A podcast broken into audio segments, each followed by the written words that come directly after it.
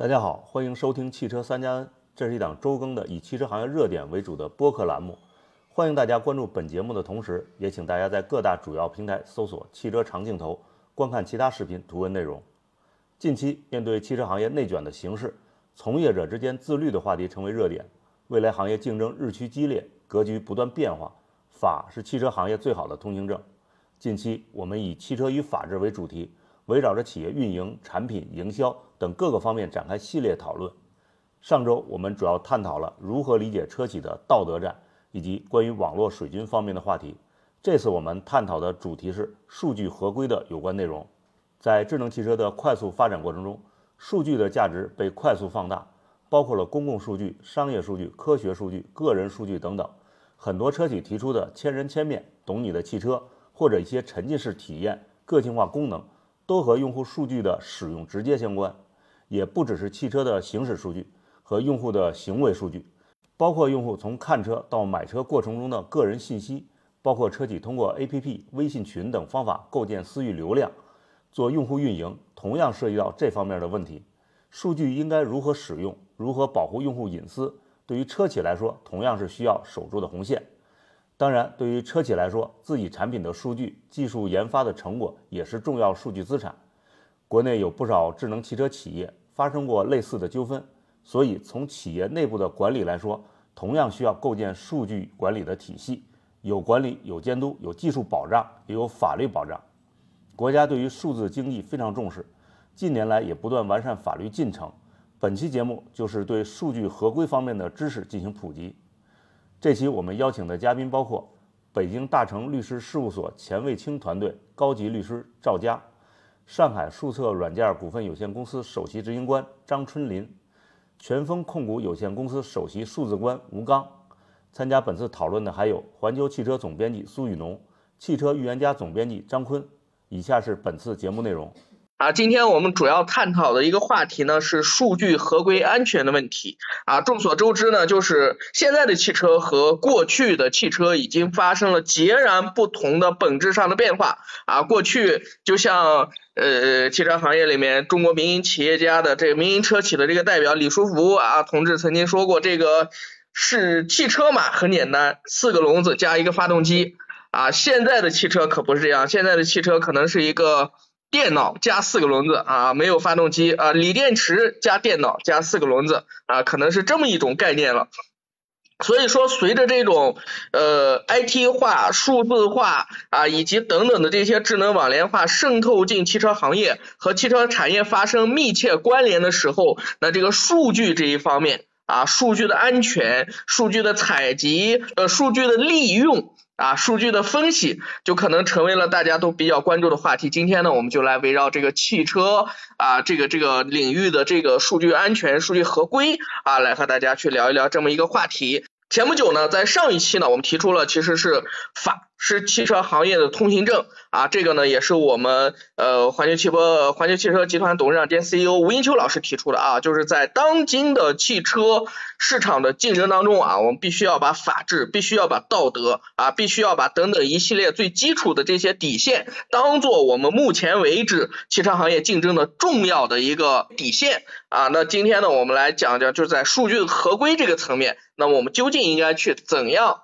啊遵守我们的底线？啊，今天呢，并从就是我们呃车企的售前售后各个环节啊，涉及到用户的各种的行为数据啊，如果保护用户的隐私，如何平衡功能和安全的关系，就如何既要做到数据的分析、大数据的这种分析利用啊，又来保护我们每个人的个人的隐私不受到侵犯啊，智能网联汽车如何又要保护自己的这个呃数据、自己的这个产品、自己的汽车不被受到攻击。啊，可能是延展了过去安全上的一些课题，特别是在企业的治理的层面，面对今天收集到的如此之多庞大的这个数据啊，有包括地理信息的，有包括车辆运行速度的啊，有包括周边建筑物的等等的各色各样的数据，各色各样的信息，那么车企是如何通过架构、制度、技术？啊，以及一些基础的一些东西，来保证这样的一个数据的合规利用。啊，那么都是值得探讨的一些话题。啊。我们今天的三位嘉宾分别是北京大成律师事务所的钱卫清团队的高级律师赵佳律师。啊，大成律师事务所这个大家都非常非常的这个耳熟能详啊，也是国际呃国这个国内一流的这样的一个律所，还有上海数策软件股份有限公司首席执行官张春林啊，还有我们全峰控股有限公司首席数字官吴刚啊，那么闲言少叙啊，我们今天正式进入我们今天的课题。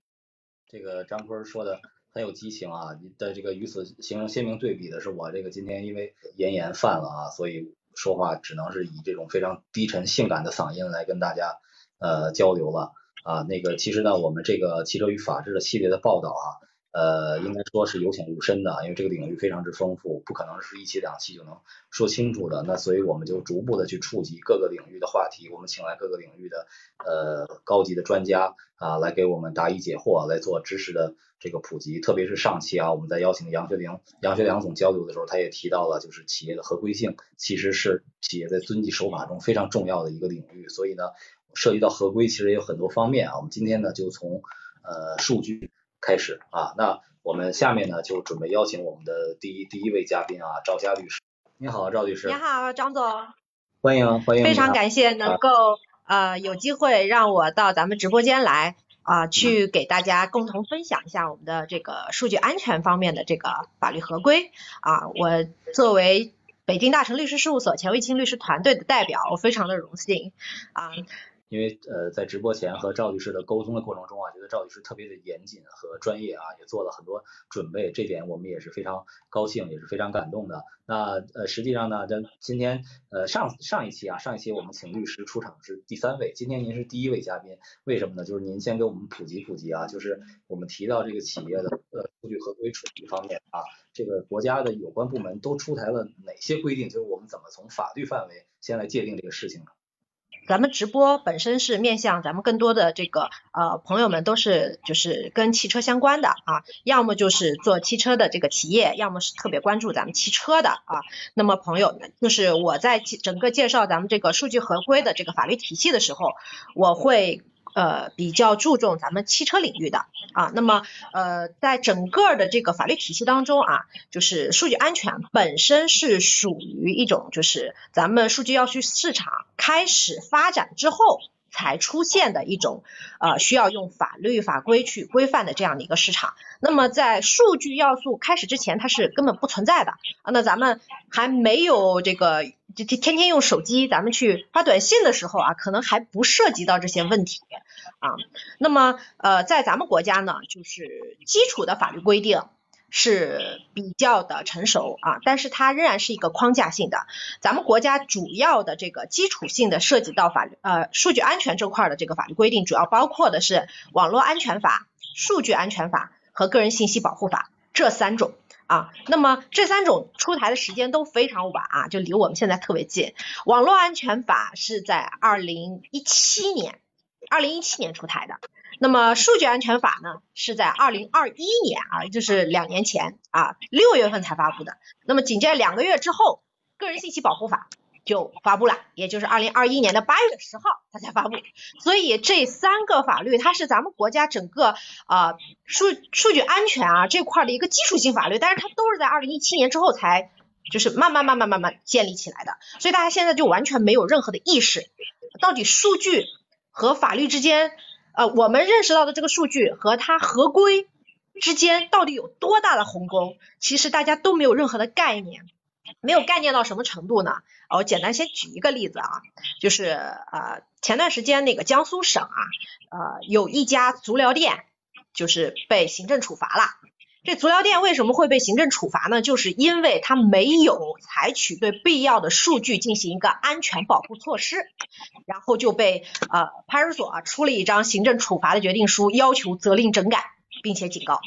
啊这样的一个呃。制度我们觉得特别不可思议啊！足疗店啊，既然跟这个呃网络安全法相关了，是吧？你既然还要求我们去设立一个内部对于数据的安全管理制度和操作规程，这是非常不可思议的。那我做好足疗就完事儿了，我为什么还要去来建立这样一套制度呢？那这充分反映出啊，就是现阶段咱们这个数据安全合规已经涉及到了整个社会的方方面面啊，它已经不再是一个大型的数据公司、科技公司它才会去涉及到的问题啊。那么基于这种情况啊，我们再往下说啊，就这这个案例呢，可能就涉及到的是这个网络安全法，而数据安全法呢。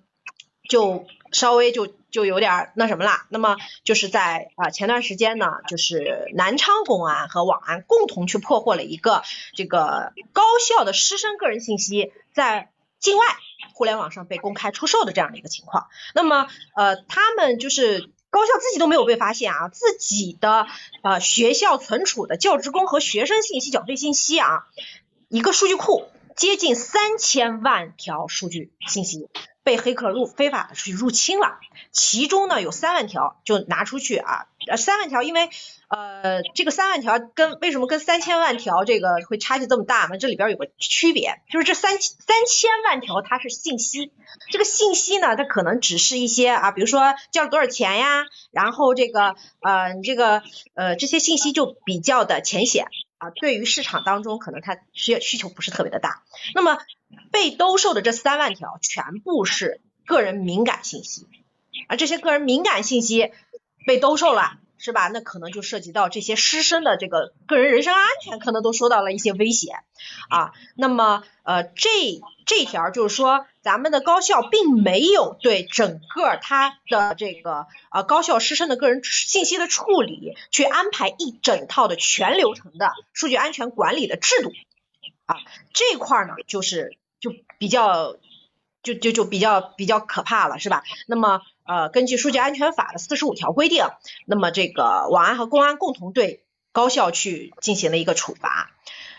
那么呃个人信息保护法这块呢就。就也是一样的，它其实是明确规定了个人信息它怎么去处理，其中就是牵涉到了一个敏感信息到底有哪些啊？敏感信息它只是一个框架性的，那我可能有一些什么银行账户啊、行行为轨迹啊，还有一个特定身份啊，特别是有一点叫做不满十四周岁的未成年人的信息，它只要是涉及到不满十四周岁的啊，它都属于敏感信息。那这个敏感个人信息呢？它必须要采取啊严格的保护措施啊，那么呃我们认为这三个法律就共同组成了在这个国家层面上的这样一个基础的啊一个法律的构架。那么在咱们智能汽车数据安全这块呢，有一个我必须提啊，占用再再占用一点点时间。那么这个汽车数据安全管理若干规定是在二零二一年的十月份就已经实施了。那这个规定呢，就是咱们汽车数据安全当中非常重要的一个规定。它里面啊，呃，应该说它是其实是鼓励咱们的智能汽车去基于这个数据去进行一个合法有效的一个利用，倡导啊汽车的数据处理者，其实也就是咱们的这个智能汽车的一个制造者。他要去在数据处理当中去坚持一些必要的原则啊，比如说这个数据要在车内进行处理，非必要是不要向车外去进行提供的，还有一些脱敏的处理原则，还有就是针对这个敏感个人信息，他这边就要求啊，我的敏感个人信息如果是个人要求删除的，那么汽车数据处理者应当在十个工作之内给你删除。啊，这些都是我们就是作为啊汽车的爱好者、汽车的企业都必须要关注到的一些内容。赵律师介绍的非常详尽啊，就是实际上我们我我我记得之前有一个资料说，现在如果是一个无人驾驶的汽车，它每秒钟就会产生十个 G 的数据，呃一百个 G 的数据。实际上，呃咱们一般买个移动硬盘也好，或者说是申请个网盘也好，也就两 T 一 T，也就是说。咱们的买这么一个硬盘都承接不了几秒钟的这样的这个数据的冲击，所以这里面就涉及到方方面面。其实我们讲很多案例，马上大家也可以有所同感。比如说像特斯拉啊出了车祸，那就要调取你在车祸瞬间所有的车的零部件的啊一个顺序一个数据，看看你当时到底是不是啊这个踩了刹车还是还是怎么着了。再比如说呢，刚才你也提到了大量的隐私的信息，还有我记得有一个梗就是说。嗯，在很多年以前啊，呃，某地图公司、某图商在公布自己的用户大数据的时候，曾经提到了啊，有个美系的汽车品牌的用户最喜欢去的地方是洗脚城，我觉得这这这个真的是一万点暴击的伤害，让这个品牌到现在都都为这个事儿翻不了身啊，就一直跟这个洗脚城就就绑定在一起了。所以这从这个里面来看，那如果说你几万个用户一起去洗脚城，但一个用户去洗脚城，那的性质就完全不一样了。所以呃，这里面确实有很多案例可以证明哈。然后我还想问问您赵律师，就是如果刚才您说到了，就是包括了这个呃网络安全法、数据安全法、个人信息保护法。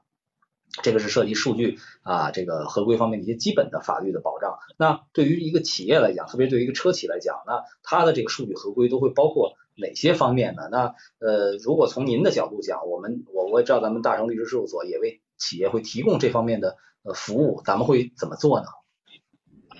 呃。其实是这样，就是呃，我们对于这个数据合规的这个呃要求啊，我们是要求就是说我们在做数据合规的时候，首先是要给你做一遍的筛查啊。那么呃，这个事情就比较具体了。为什么说具体呢？我们在给具体的客户去做的时候，其实客户是有不同的需求的。我这个数据我到底要做什么啊？我是我是以一个呃法律顾问的形式去为你进行服务，为你的合规构建去。去搭建你的整个的合规的这个框架，还是说你确实是啊要数据出境了，你需要我们去为你提供一个数据出境合规的这样的一个服务，它的这个目标是不一样的。而我们现在呢，就是针对这个汽车行业，呃，我们是认为啊，就是如果说是汽车行业内部是要做好这个数据的合规，它首先是要有一个自己内部的一个自审体系的构建的啊，那么。呃，这块的话，我不知道咱们有没有关注过，就是呃，就是在咱们八月三号，国家网信办发布了一个个人信息保护合规审计管理办法。征求意见稿，它虽然是一个征求意见稿，但是还还没有实施啊。但是它的第四条明确就规定了，处理超过一百万人个人信息的个人信息处理者，应当每年至少开展一次审计；其他的个人信息处理者，应当每两年开展一次审计。啊，那么这个其实它就是给到了一个方向，这个方向就是，呃，你但凡卖了。一百万辆汽车 的情况下，你就应该把自己当做一个啊需要每年进行审计的啊，特别是数据进行审计的这样的一个机构啊。即便是你没有达到一百万，那你卖了十几万是吧？那可能你也得每每两年要要开展一次审计啊。这种自审就非常非常必要了啊。那么它在这个自审里边。就是我们关注的是你，你如果说是你的自审的构建已经架构了，自审包括两个方面，一个方面就是你的技术架构，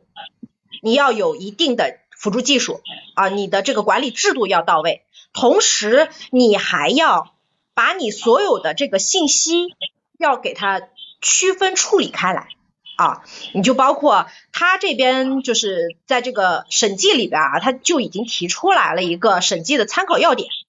就我们在审计的过程当中，我要做什么呢？第一个要做这个合法性的基础条件，就包括我收集这些信息是不是得到了同意啊？人同意了之后，是不是说，哎，你要给我删除啊？这部分，然后就是一个充分的告知啊，你这个告知你要告知到什么程度？是要以明显的方式告知呢，还是说你哎只要同意了就可以了，你登记了就可以了？还有一些易引发这个风险的处理。呃，特殊的一些处理场景啊，在这些处理场景的过程当中，你是不是要做一些特别的一些安排啊？包括什么呃个人身份的识别啦，还有一些敏感信息的处理啦啊，那么呃还有一些就是关于保障个人信息权益这块的一些安排，一些制度上的安排，以及内部的个人信息安全保护制度、组织管理和技术措施啊，你这些信息到了你这里了之后。你是要要要要进行安全的处理的啊，那么这个是呃我们做的这个啊，就你内部自审的时候你要架构的一个基本的一个一个逻辑啊。同时呢，在咱们数据要素的这个市场当中，未来数据的流通一定是一个大方向。那么我作为数据资产的一个拥有者，我其实是希望我的数据资产可以未来能够得到流通的。那么在这个数据资产流通的过程当中，现在的法律制度，无论是在哪个领域，一定会出现法律法规不太清晰啊，数据价值难以确认的这样一些难点。那么我们啊大成律师事务所钱维军团队也构建了一整套的数据资产有据确权的啊有据三确的一个合规体系，包括了确权、确质和确值。确权就是说你的这个数据来源是否是合法的啊，确质就是你的质量是否是达到了你所描述的这样的一个程度，确值就是你到底在这个市场上能值多少钱。啊，那么通过这些方式啊，我们就是专门为这种呃数据资源能够安全合规的流进入到市场进行流通提供一些服务。呃，您刚才说的这个关键词啊，确权、确质、确值，可能每一个领域都有非常呃很多值得探讨的东西。这里面还不光是咱们在汽车层面上啊，其实刚才也说到了，就是提到了数据的保护、隐私可能会多一点。其实您刚才也说到了交易，对吧？其实对于智能汽车而言。其实用户是可以选择，呃，是否出让让渡自己更多的数据隐私来换得一些权益的，对吧？就是我我对的，就是用便利去换得这个呃一些这个自己的权益，用权益去换得便利啊，这样的一个逻辑。这其实也是一种一种交易，对吧？就像特斯拉，它为什么说它的呃自动驾驶技术相对先进的，就是因为它是用了大量的用户数据，大家都是你的测试员，对吧？都是帮助你在去完善这个数据，那你应该怎么去回馈用户呢？你现在还软件还收费呢，你还要卖钱啊！而且呢，我听了您说的，我有一个很大的感受，就是因为汽车产业链太庞大、太复杂、太长了，所以其实从数据安全的角度，可能主机厂会做的相对严谨一点。但是整个行业来看，这个四处漏风，现在看还是有很长的路要走呢。确实，确实啊，数据安全毕竟它的体系是刚刚起来的，那么未来的发展方向肯定是空间非常大的。是，然后我其实刚才呃通过您讲的，我也也也想了解咱们刚才提到的这个，比如说车辆的数据、技术的数据、用户的呃呃行为数据等等。那你比如说像呃比如针对像上市公司，像它的财务数据，还有包括有一些用户数据，说哎我这个 app 有有一百万人这个注册了，然后每天活跃度是多少多少，就这些里面的这个问题，是不是也属于数据合规方面的东西呢？呃，这里边其其实是有区分的，就比如说 App 当中有多少人注册了，这些是属于企业自身的一个数据啊。但是财务数据呢，比如说上市公司的财务数据，它其实是在法律性质上与数据安全的数据是没有关系的。那么呃，就是应该是二十一号吧。八月二十一号，财政部刚刚发了一个企业数据资源相关会计处理的暂行规定。这个规定呢，它是说咱们的这个数据资源啊，可以作为无形资产或者是存货等资产啊入表了。那么它一旦入表了之后，它就成为了一个财务数据啊。它是呃数据数数据本身就是它自有的这个数据，它是可以向那个啊财务数据去转化的。但是它们在法律性质上是没有任何的关系的。那么财务数据的话，呃，就是。如果是非证券法规定的这个财务数据是没有任何披露的这样的一个必要的啊，那如果是呃企业愿意披露的话，呃法律没有明文规定不允许，但是根据证券法的规定啊，那么在他需要有披露义务的这些义务人的这个呃他作为一个披露义务人的时候，那么他对于这个披露范围之内的数据，他是必须要进行一个披露，那是一个义务。也就是说，我们前面说的是数据保护，那到了这个呃证券法的范围之内呢，你应当披露的数据是必须及时、准确、真实、完整的进行披露。你但凡没有完成及时、真实、准确、完整、清晰，相当于是一个标准啊，这几个这这几个词儿还是个标准啊，就你达不到这个标准的话，那其实是要承担法律责任的。这个法律责任，呃，你像那个。最高可以达到刑事责任啊，可以达到刑事责任。那么咱们刑法规定的这个刑事责任就是呃违规披露或不披露重要信息罪，就达到了这样的一个罪了啊，那他可能就要判刑了。那判刑的不仅仅是啊，你说那那我不披露是是谁不披露啊？有公司有公司的控股股东、实际控制人，他可能都要被处罚，因为它是双罚制，既要处罚公司，又要处罚人。啊，那么呃，证券法范围之内的行政处罚，那就处罚金额也挺高的啊，现在已经可以达到了一千万。嗯，感谢，这个其实应该是一个又是一个非常大的话题了，您也给我们提供了一个 非常好的这个引导，下次我们可以呃专门就这个话题再进行一些深入的讨论。啊，那非常非常感谢赵佳律师啊，您今天讲的呃这个既呃严谨完完整又非常热情洋溢，非常感谢您参与我们的直播连线，谢谢您。呃，这个给我们进行了非常难得的普法教育啊。我们都说这个数据安全重要，数据隐私重要，到底是基于什么样的法律，怎么个重要法？国家怎么来保护啊这个用户的合法权益，保护你的合法权益？刚才给给我们做了很很好的解答。那我下面呢就准备邀请我们数策的 CEO 张春张春林张总啊。哎，你好，张总。非常感谢您参与我们的直播连线啊。这个刚才啊，我们也是跟大成所的这个赵律师啊聊了聊这个跟数据呃合规有关的一些法律上的问题。然后您呢是作为一个大数据公司的呃企业家创业者啊，我也想跟您聊聊，因为您其实在汽车行业有很多的这个经验，也跟很多主机厂进行过合作。其实刚才我也提到一句话，就是汽车的这个产业链非常的复杂。那有的时候可能，比如说我们涉及到说用户他啊销售线索。对吧？那它就可能关联到车企的这个营销部门、售后部门、销售部门啊，这个服务部门、平行业务等等等等很多部门，然后还有 IT 部门，然后可能每个部门都有自己的供应商，对吧？那这些数据的这个流转，那必然是会涉及到一些安全方面的这个问题。我想问问您啊，就是您在和主机厂也好啊，这个甲方也好，合作伙伴在这这方在数据合规方面是怎么样做好配合的？有什么样的管理手段和技术手段来保证？数据的安全，然后咱们自己啊，咱们数测内部有什么样的一个管理的机制呢？嗯，对，这个你说的很好啊。其实我们跟主机厂在这方面，对于我们来讲，呃，我们最重要是配合，啊，就是呃，现在行业内做的比较好的主机厂呢，它其实呃内部有有跨部门的专门的这个就是呃机一个组织和机构来 leading 这件事情。啊，那数据的安全合合规，还有就数据的这个呃治理是在一起的。然后呢，他们他们会有这样一个 leading 部门呢，的请非常专业的团队，比如说刚才我们的赵佳律师这样就专门做这一块研究的律师事务所，呃和那个业务部门一起来看，因为律师事务所更多的是从合规的角度，而且这方面的法规非常多。而且，尤其是合资车厂，它不仅要看国内的，还要看国际的法规，这是一个其实是一个非常非常专业，也工作量非常大的事。啊，那么另外一块呢，呃，对于车厂来讲，内部呢，它作为一个跨跨部门的一个组织的，他还要去从这个呃业务的需求和场景出发，是吧？你不能光管，管就管死了。最终还是要为这个业务服务的，是吧？呃，通过数据怎么更好的去去服务客户啊，更好的促进这个业务的增长啊，这个它其实是两方面一起结合，然后最后呢，它会有它会有自己的一些呃新的这梳理完之后，它会形成自己的呃一些呃管理的这些规范啊，管理的一些制度啊，然后。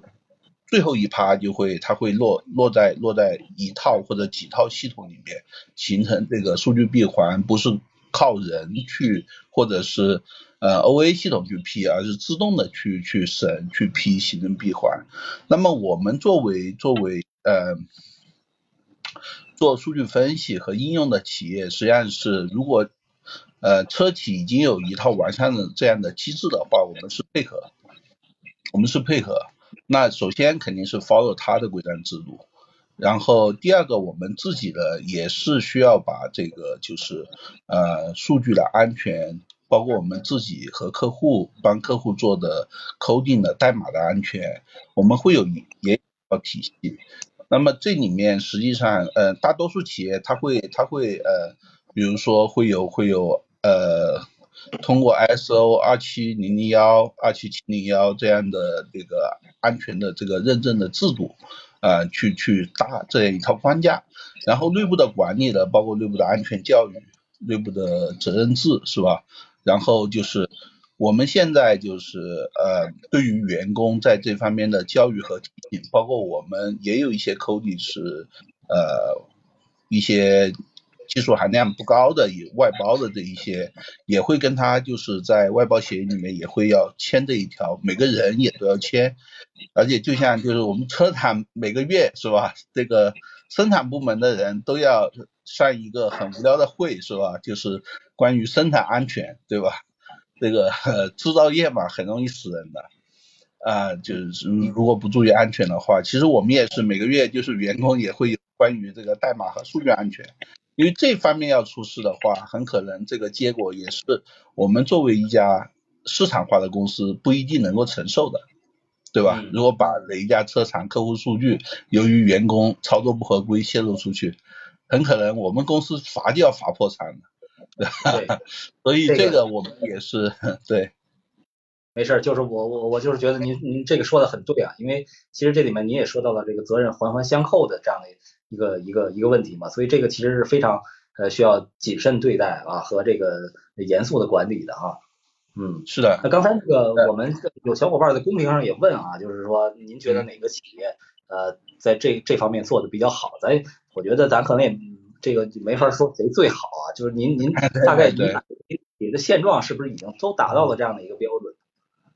我没有见过，比如说宝马做的就挺好的，然后上海通用也做的挺好的。就上海通用不仅有专门的组织，呃，规范的制度，还有落地的这些软件系统，其实呃过去两三年已经逐步搭起来了，而且是一直在迭代的。就是我们的法律法规啊，呃，包括最新的判例啊，其实其实一直在出。然后呢，就是在技术层呢，呃，不管是就是通过 Web 三来进行数据确权啊，还有自动合约、隐私计算的这个可用的这一些呃呃技术，其实也也是在不断拿过来用，啊、就是我们也呃，因为我们有一个小的团队是专门和律师事务所合作的，就提供这种就是啊。进行专业专业的这个分析完法规分析完之后，在呃流程制度和系统的落地。那么我们这个团队实际上，嗯，最近两年，呃，他们也参加行业的呃各种讨论啊、峰会啊这一块的技术，其实这两年的发展非常快，非常快。从以前大家都有点懵懵懂懂，到开始就是逐逐步开始理，然后到到这个就是嗯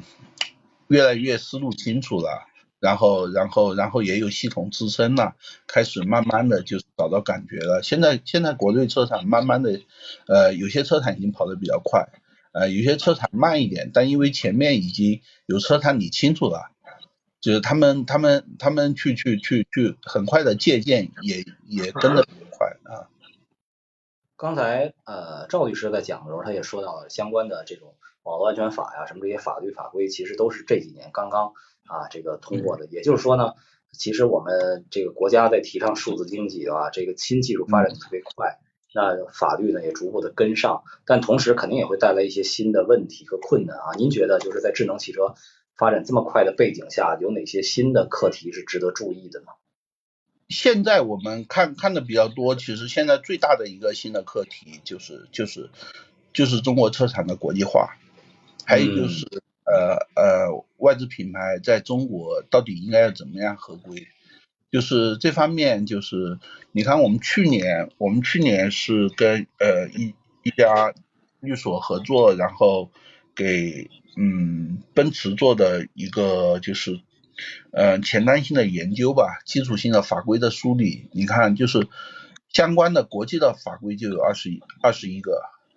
然后国家级别的呃法律法规就是十五个，然后还有各种标准，有一些还是截截止去年年底的。啊、我们经常说，呃，嗯，汽车这个汽车行业、车联网客户相关三法一规，其实这个是最主要的，就就特别多，而且而且这个数量还在一直增加。那么这里面现在就是大家呃比较比较还不太成熟稳定的，不断在变在探索的，主要是国际化这一块，嗯。主要是国际化这一块。是，其实这个数据合规它也没不可能说有一个全球所有的标准你都符合，但是你你进入的市场的这个标准一定是要符合的。对对对对，一定要研究的。就是我知道像呃国家安全的角度，就外资外资企业的这个车联网数据肯定是要存在中国，是吧？不准出境。但是它从整个企业集团的管理的角度和它研发的角度，你有些数据，你你，确实是对企业的它的这个研发和这个经营是吧？包括市场洞察还是有用的。那到底哪一些能够出去是吧？要通过什么样加工才能出去？这个其实现在其实是都在探索了，连特斯拉在上海就是自贸区给了他一个比较特殊的政策，但这个呢就是还没有形成法律法规。但是这个国家安全这个事情现在越来越重要，包括我们现在这些车厂现在在呃大力的就是出口进出口增长非常快。那一带一路相对可能好说点，但是那些卖到欧洲的，其实现在大家也都是非常小心的。是，其实你看这次像下礼拜慕尼黑车展就要开幕了，其实很多中国厂商，包括阿维塔呀、领跑啊、这个小鹏啊都去参展。其实这些企业在国内的，它它讲的优势就是我这个智能化特别先进，但是你到欧洲去。第一个，呃，人家是不是接受啊？法律法规上也好，用户的行为上，对吧？是不是接受这个问题？所以这就带来了，就是我沿着您刚才所讲的，我就想问您，就是实际上大家都想让车越来越懂用户啊，但是呢，这个用户在这个过程中有可能就不自自觉不自觉的，可能你即使是有一些确权的动作，但可能也把自己的隐私不知不觉间的就。这个让渡出去了啊，就这个您怎么看这之间的关系呢？就是它的功能、功能性、用户的便捷以及呃隐私的保护之间的关系呢？其实其实是一个新技术出现以后，就是大家怎么样在这个又利用到这个新的技术，然后又形成一个非常好的一个生态吧，是吧？就是说这这里面如果要看，就是非常细。就包括就是这个授权也分好多种啊，那是委托啊，还是共享啊，还是这个？然后呢，以前呢就是这种委托的是比较死板，呃，实际上这个委托它是可以就是用这个智能合约来就是呃设置的比较动态和智能的，而且现在也有很多隐私计算。啊，用这些技术，然后根据不同的场景，嗯，慢慢的去探索吧。我觉得现在其实就是就是就是在探索，就是我觉得他他他到最后就是就是，嗯，大家到最后会形成某一些共识，就是我的个人隐私我会让步到哪个阶段，然后呢，我的底线会是什么，然后在。不同的隐私的数据，我会这个就是让渡的程度大概怎么样？然后我的这一些要求的表达呢，通过技术又的又有一个非常非常便捷的定义和实现。这个时候呢，就就慢慢的大家就磨合起来了。就像就像一开始说这个进 4S 店门店人脸识别这对吧？大家最开始不 care，后面发现我操，这东西其实蛮重要的。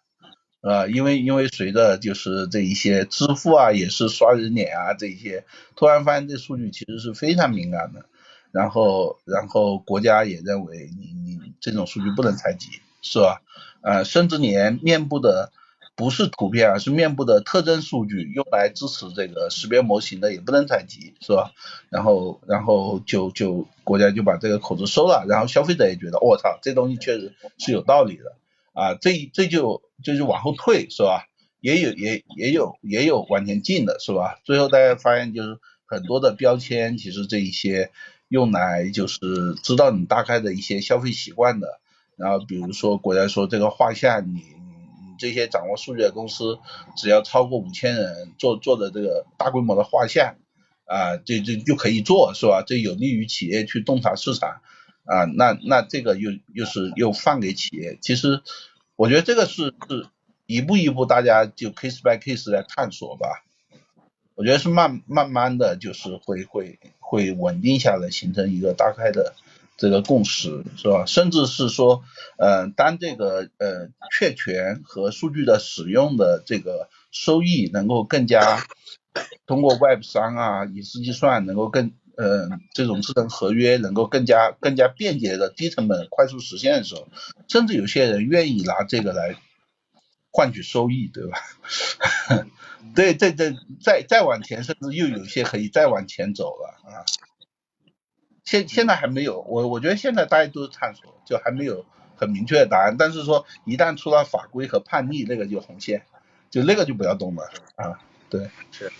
就像您所说的啊，呃，一个是共建生态一个是达成共识。那在这过程中呢，其实也也会不断的产生问题和纠纷。那比如判例是一个呃，这然后大家的这个共识可能也是一个重要的因素啊。然后我们对这个认知呢也是不断的进行完善啊。好啊，非常感谢张成林总啊，给给我们呃以自己这个非常丰厚的实践经验啊，给我们进行了这个讲解，谢谢您。啊，感谢谢谢，好嘞，好嘞，苏总、张总，哎，好，再见，拜拜。呃，刚才张总呢，从自己的这个公司的一些实践啊，包括他对于行业的一些观察，来跟我们讲了讲，分享了分享目前为止汽车行业的这种数据呃利用啊、安全呀、合规啊等等一系列的这么一些呃一些介绍。就是我们在之前，其实数据安全这一块，环球汽车我们也做过很多的一些报道啊，尤其是智能汽车时代的数据安全。那么在之前呢，我们曾经做过一期节目啊，当然不是直播节目，是我们的一次专题，叫“没有硝烟的数据攻防战”。啊，这个当时是我起的这样的一个标题。当时那篇文章里面写的一个意思呢，就是当时其实特斯拉应国家有关部门的要求啊，把在中国建了一个数据的中心。其实当时呢，就有很多的舆论的各种各样的解读啊，甚至于有一些说，呃，我就说这个海外媒体啊，不时的解读说这个是不是中国的一种。另一种的这样的一种数据的限制的一种方式，但实际上我们经过采访很多方面的专家啊，大家一致的认为，就是关于现在的汽车数据安全，其实真的是已经到了国家安全的，或者说我们的，呃，往小了讲叫个人隐私安全，往大了讲叫国家安全啊，其实是一个非常非常敏感的一个话题。那对于很多人来讲，但是对于企业来讲，在的一些智能驾驶技术的提升，那你是需要海量的数据去喂的。像百度的文心一言呀，还有我们的 ChatGPT 呀，这些东西都是需要这个所谓的啊数据的这种支撑啊，才能够达成一个很完整的一个模型化的一个功能。那么这当中就牵扯到一个问题：个人隐私和数据的合理利用之间的这合理利用之间的这么一个矛盾。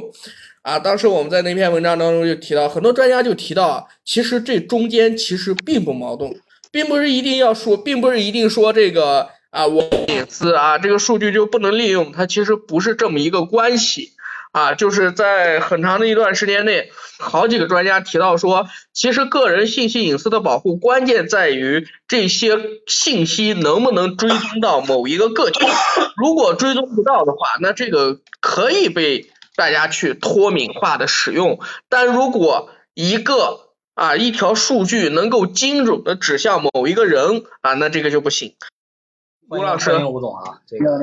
好久不见了啊，这个。今天啊，我们也是特别期待跟这个吴总连线，因为这个我之前跟吴总交流过啊，他这个现在虽然吴总现在不在这个咱们汽车圈里了，但他确实是呃汽车行业的一位大牛啊。这个原来吴总打造的这个上汽大众的这个 C to B 的这个啊。造车的这个用户造车的选项啊，这可以说是汽车企业在数字化进程中的一个重要的里程碑性的一个一个产品啊。所以今天呢，我们也是特别有幸啊，这个因为吴总这方面工作非常非常忙，晚上还在开会啊，所以也是在呃百忙之中啊，邀请吴总来跟我们呃交流一下。所以呢，我就呃开门见山，直奔主题了啊，就是您现在呢是在这个全峰控股啊，它其实是电动工具的这样的一个一个企业啊。然后之前您是在汽车领域，那不同的行业。在这个就企业的数字化的重点方面，有有没有大的差别呢？想想先问问您。呃，差别肯定是有了啊。这个从汽车行业来讲的话，汽车行业是我们从制造行业来讲，除了飞机制造以外，价值链最长最复杂的这样一个行业。那么信息化的这个要求各方面当然也是非常高。呃。无论是从销售一直到供应链这一块来讲的话，那么过去二十多年中国汽车工业的这样一个发展，实际上伴随着也是汽车行业信息化的这样一个发展的进程。那么工具行业呢，相对比较小众一些，尤其在国内来讲的话，电动工具相对大家可能稍微陌生一点，但在海外市场上面，实际上还是相当的这个。典型的一个行业，那么全峰来讲，它主要的这个业务是在海外啊，也就是说这个在在欧美发达国家市场，那么除包括电动工具，包括户外的这个花园类或者我们叫园林类的工具啊，这个因为跟这个欧美国家的这个生活方式啊也有关系，所以这个方面来讲的话呢，这个还是啊比较广泛的。那么工具行业的信息化呢，呃，相对而言跟这个汽车行业也还是有一些不同啊。着重点来讲的话，它可能更多的会啊看重渠道啊呃零售。那么从研发和制造这些方面来讲的话呢，当然跟汽车工业从制造行业本身也有不少相似。最大的挑战和不同点在于说，尽管现在汽车行业中国汽车工业来讲的话，也有大量的出海的这样的一些场景，呃，但是毕竟还是以立足于国内为主啊，然后我们做这个出口的这样或者说海外市场的拓展。那么对于工具行业，其实中国的工具行业恰恰不一样，是立足海外市场为主，而且不仅全峰啊，其他的一些同行业的这个这个这个友商也都是以海外市场为主啊，出海的这样的一种。模式啊，然后呢，以中国的制造、中国的研发这样的一种一种模式来啊来运作的啊，所以这个是那么对信息化、数字化来讲的话，就要来应对这样的一种场景啊，如何来应对啊？过去我们讲全球化，现在是讲在新的这样的历史时期，我们怎么来应对这样的一个业务环境啊，business context，然后我们来。数字化的话来支撑这样的一个业务场景。嗯，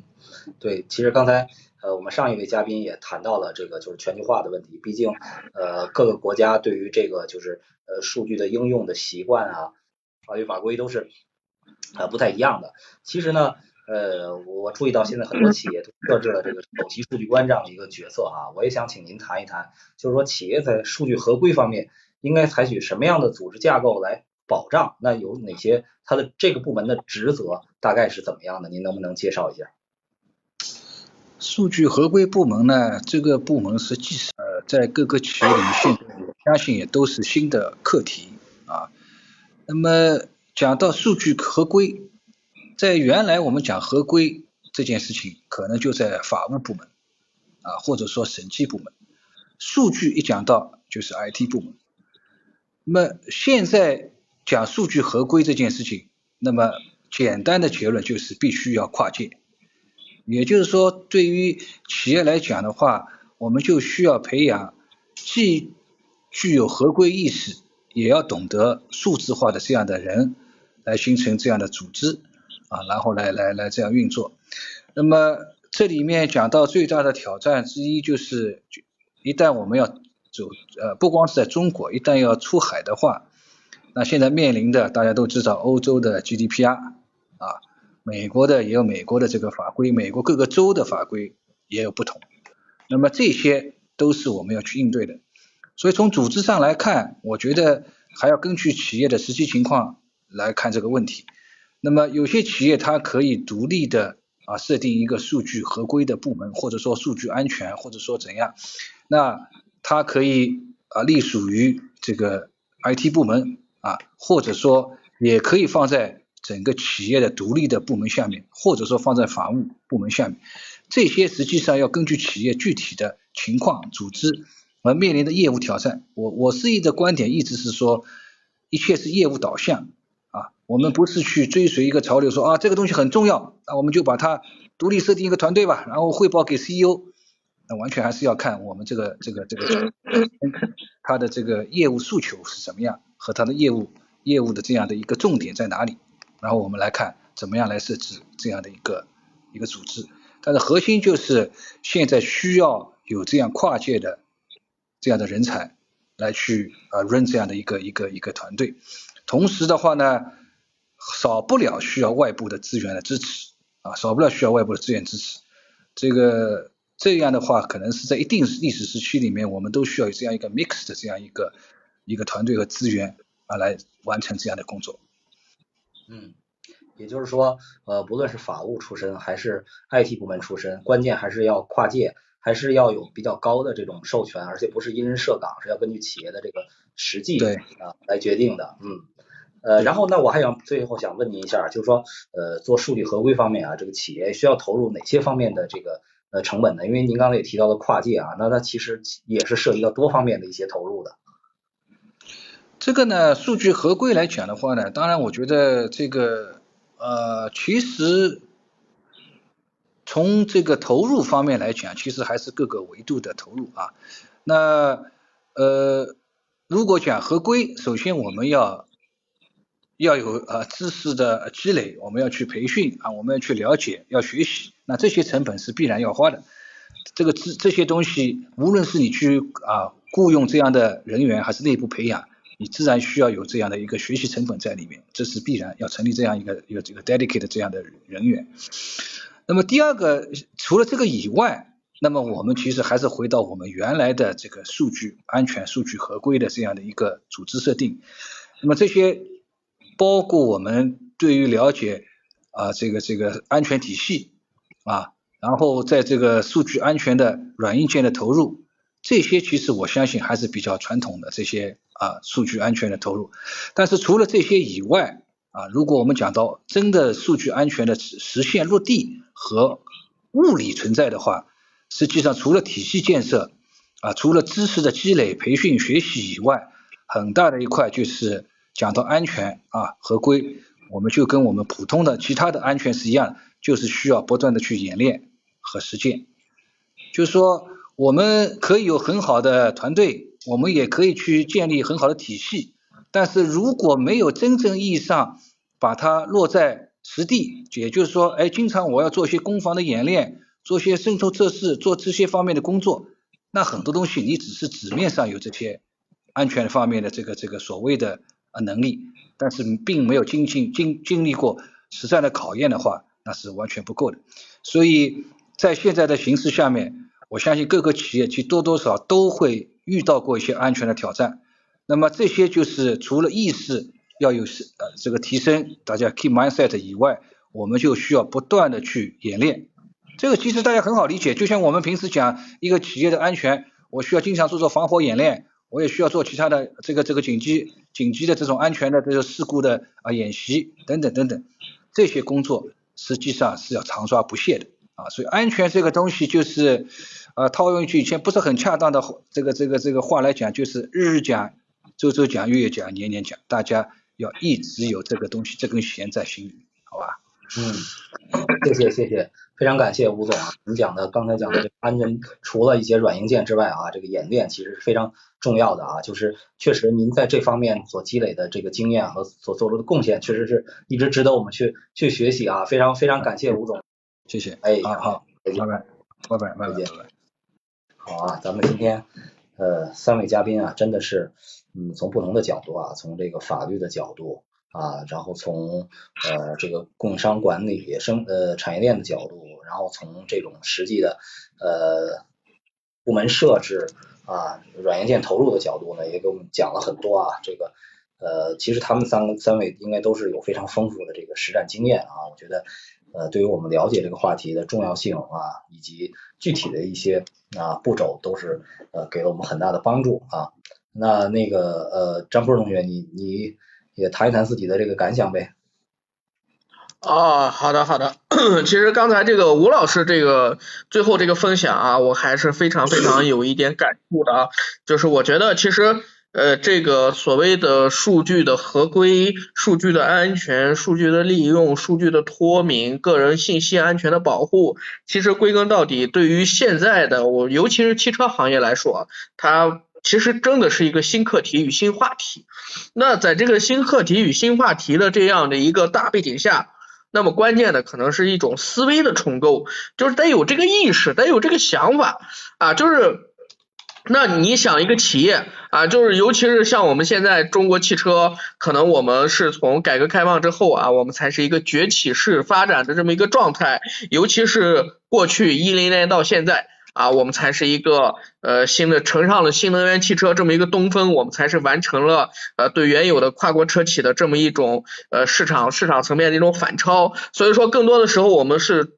注重的是产品，注重的是技术，注重的是服务等等一系列这些所谓的我们在市场上的领先。但是关于呃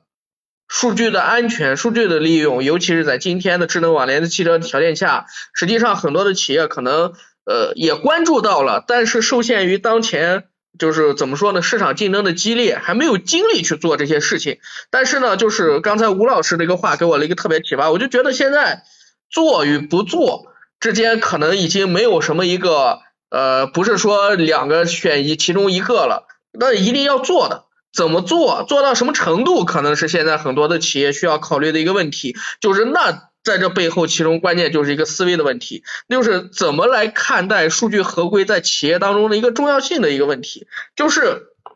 坦率的来说，中国的汽车企业啊，应该是没有企业在数据安全、数据合规这个方面踩过坑的、踩过雷的、吃过亏的啊。所以大家对这个东西好像不是那么太。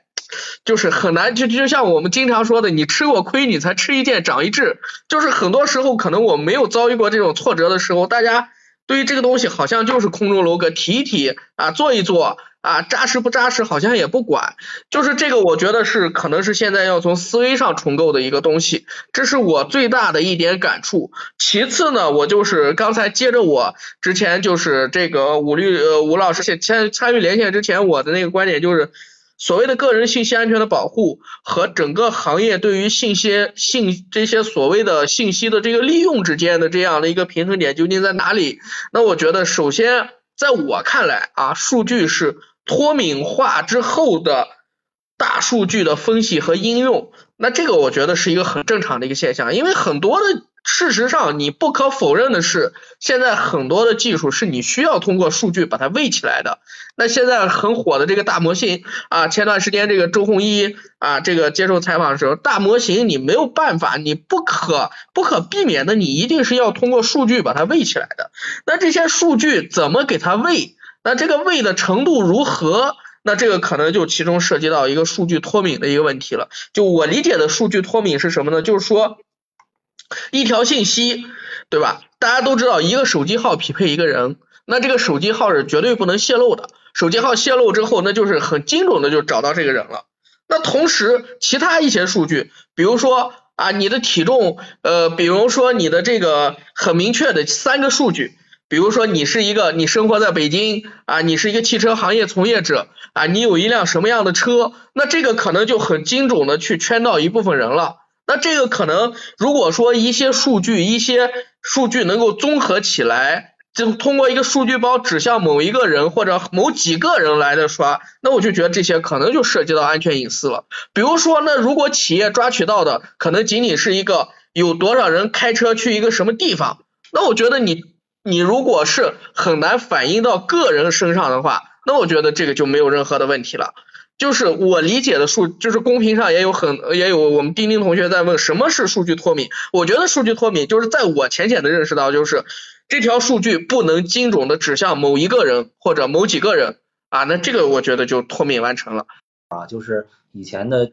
呃广播广播电台里的点歌台啊，这个呃尾号是一二三四的张先生给丁小姐点了一首歌啊，这就是脱敏了啊。嗯，就张先生脱敏。啊，对，对。哎，确实是这么一个道理，就是不能指向某一个人。我觉得那这些数据综合起来，它是对，如果是对行业有益、对社会有益，我觉得是可以利用的。然后企业反正数据内部的这些数据的话，我觉得现在产生的也非常的庞大。你像前几天这个丰田在这个日本的这一系列事件，对吧？之前被黑客勒索啊，这个像这个生产数据、这些销售的这些数据，其实也已经非常。非常非常这个呃，跟大家说明了，现在企业里面有很多的数据其实是具有非常非常重大的价值的啊，一旦遗失、一旦泄露，或者说一旦被勒索啊，这个都会产生非常大的影响。我记得好像未来前段时间，去年的时候吧，未来汽车好像也遭遇过这样的一个事件。所以说整体来说，我觉得这还是一个非常有意思的话题。苏老师，嗯，就刚才你也提到了啊，这个。丰田在日本的这个十二家工厂啊，这个停工啊，呃，其实现在原因也没有没有公布，但实际上很有可能啊，是跟数据安全有关的一个呃问题啊，我这我也是猜测啊，没有得到一个证据。他们前段时间确实已经被黑客勒索过了，就是去年的一个新闻。对，所以说就是咱们做这个汽车与法治系列话题啊，一开始这个吴老师给咱们布置这个任务，而且他在讲，